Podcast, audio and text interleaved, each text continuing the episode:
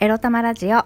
おはようございます。みくりです。この番組は短く働き多く稼ぐを目指すパラレルワーカーみくりが仕事のことや日々のいろいろエロエロを沖縄からお届けします。自分のことを諦めずに未来を作る。その言葉を私自身とリスナーの皆様にすり込む番組です。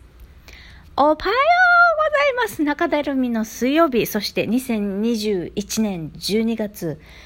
1日、今年もあと残すところ1ヶ月となりました。早いですね。皆さん、どんな朝をお過ごしでしょうか？さて、今日のテーマに行く前に、昨日ですね、いろいろとメッセージですとか、あの、差し入れいただきましたので、その発表からさせていただきたいと思います。まずは、ウグイスの森さん。お便り。はい。体に気をつけて頑張ってください。ということで、元気の玉と美味しい棒、いただきました。ありがとうございます。そして、もうお一方。いつもいつもありがとうございます。玉さん。みくりさん、こんばんは。またまた大ピンチですね。クライアントは人を見下して上から物を言うのが得意な官庁関係とかお話を聞く限りそのクライアントは文句を言いつつもみくりさんになめらやめられては困る事情があるようですね。自信を持ってそのクライアントよりも上の方から文句があるならやめてやるぞって言ってやってもいいかもしれませんね。私の勝手な妄想です。応援してます。ということでコーヒー日と美味しい棒いただきました。ありがとうございます。はあ、嬉しい。本当に、ウグイスの森さんも、タマさんも、ありがとうございます。励ましてくださって、ね。あの、はあ、そうなの。頑張らないといけませんね。はい。ということで、あの、ということで、というか、そうですね、まあ、あの、まずね、やっぱ体が資本なんでね、やっぱ無理しないということも大事ですし、ウグイスの森さんがおっしゃるようにね、いくら、あの、クライアントからね、求められていることだからといって、こう、体を壊すまでがむしゃらにやらなきゃいけなかったりとか、やむほど無理してしまうっていうこともね、あの、ほどほどにしないといかんなというのがね、今ちょっと感じていることでございます。で、タマさん、なかなか鋭い。そうなんですよ。官庁関係なんですよ。官庁関係というか、もともと行政だった、あの、センター、一般社団法人なんですね。なんて言ったらいいんでしょうね。もともと、こう、天下り先として作った箱物っていうか、まあそういうね、行政機関だったものが、えー、なんと今日で創立40周年を迎える伝統ある、あの、組織なんですけれども、もう民間化して、まあ何年前から民間になったかわかんないんですが、その行政、ね、長らく生まれが行政なんで、その、これじゃいかんと、箱物として、あの、やってっちゃいかん、壊そうということで民間に切り替えて、こう、まあ、コンサル会社ですよね。環境コンサル会社なんですよね。あの、結構科学とか、えー、自然環境とか理系、理系の環境コンサルセンターなんですよね。もともとは行政で、今は民間化しているっていうような。なので、そう確かに、あの、コンサル会社なんで、コンサル気質が強いというか、もう、どこに問題があるんだっていうのを、もう、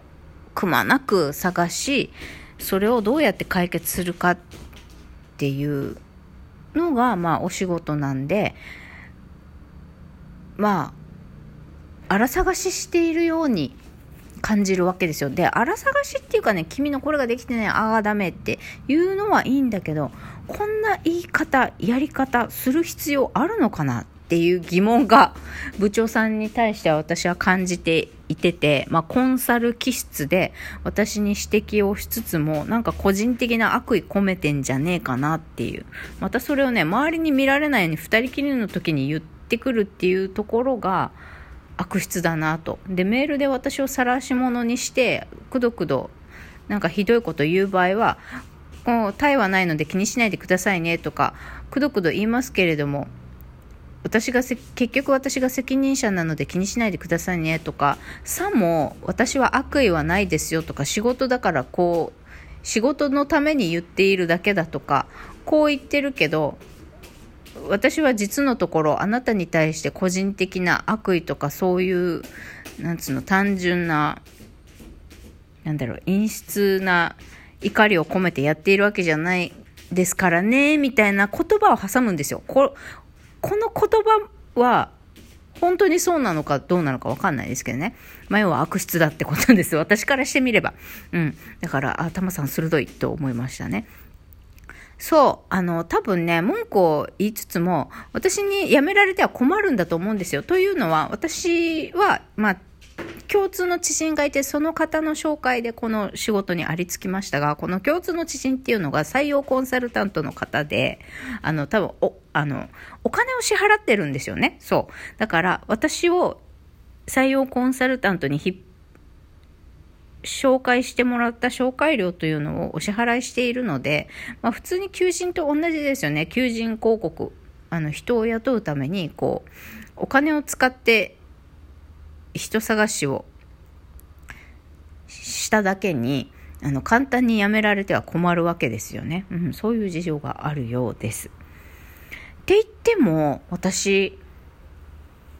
ね、前にアートディレクターさんからちょろっと聞いた話、私の前にも何名かこうやって雇雇ったっていうか業務委託契約をした方たちがいて、でもその人たちは多分数週間で首切られちゃってるんですよね。うん。だから、まああれかな、セミナーの司会の方で、まあ、なんとかやれていって、あの、やれているから、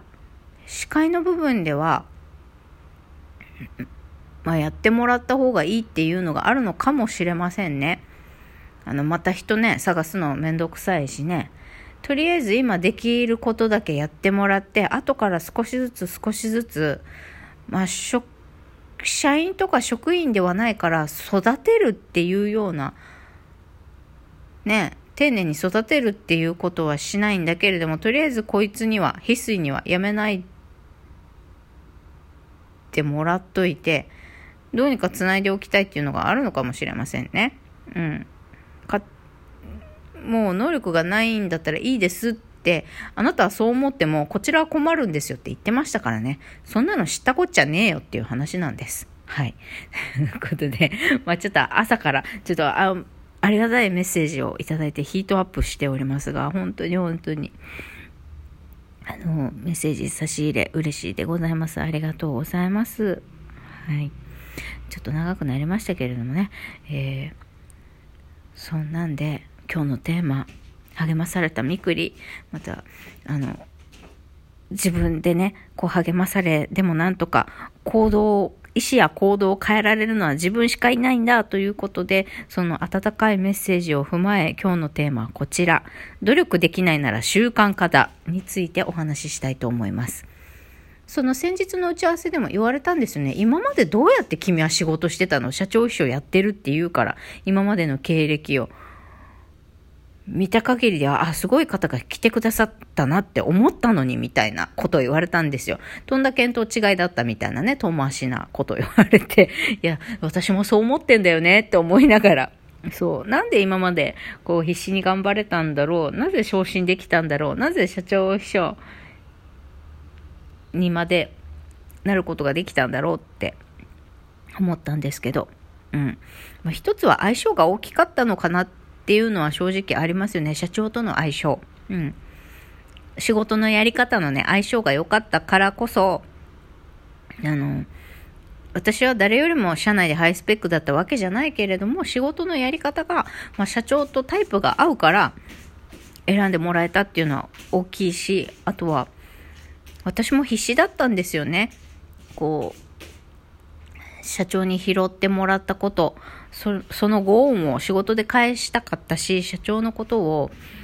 あの、いい男だなと思って あの、デレデレしてたことと、でもやっぱり、あの、ビジネスマンとして尊敬していたので、この方に、この方のサポートがなんとかできるようにと思って必死、必死だったし、勉強もしたから、まあ、だからこそ秘書ができたわけで、そうそう、全然ね、あのしあの時の社長に対して持ってたような気持ちでサポートしたい力になりたいとか、お忙しい方だから、この人とのコミュニケーションコストを下げて、いかに、えー、社長が求める以上のものを結果が出せるかどうかっても、毎秒それを考えてたんですよ、当時の私ってね。だけど今、そんな気持ちでやれてないわけですよ。うん。だから、その意識が、まず全然社長秘書をやってた時と、私の意識レベルがね、全然低いのか、低いんだなっていうふうに感じました。でもだからこそ、でもだからといってですよ。あの時のパフォーマンスを、えー、叩き出すのであれば、その、まあ、意識が簡単に変えられないんだったら、まあ、努力ができないんだったら、まあ、習慣化するしかないなっていうふうに思って、いました。あの頃の私を思い出してね、あの時私はどんなルール付けを自分にして、え仕事をやっていただろうっていうのを思い出し、まず記憶力、言ったことやれてないっていうことに関しては、まあ、記憶力が低下したとか、メモを取る力がないんだなってことで、まあ録音するなり、あの、メモ必ずよ、あの、やるっていうこと、まあそうやって、えーと、自分の今までのやり方仕事のやり方だったり思考とか行動を変えてあのこのセンターでのお仕事をなんとかやりきるしかないかなと思ったみくりでございました、まあ、駆け足ではありますけれども本当メッセージありがとうございました。今日なんとか、えー、仕事頑張りたいと思います。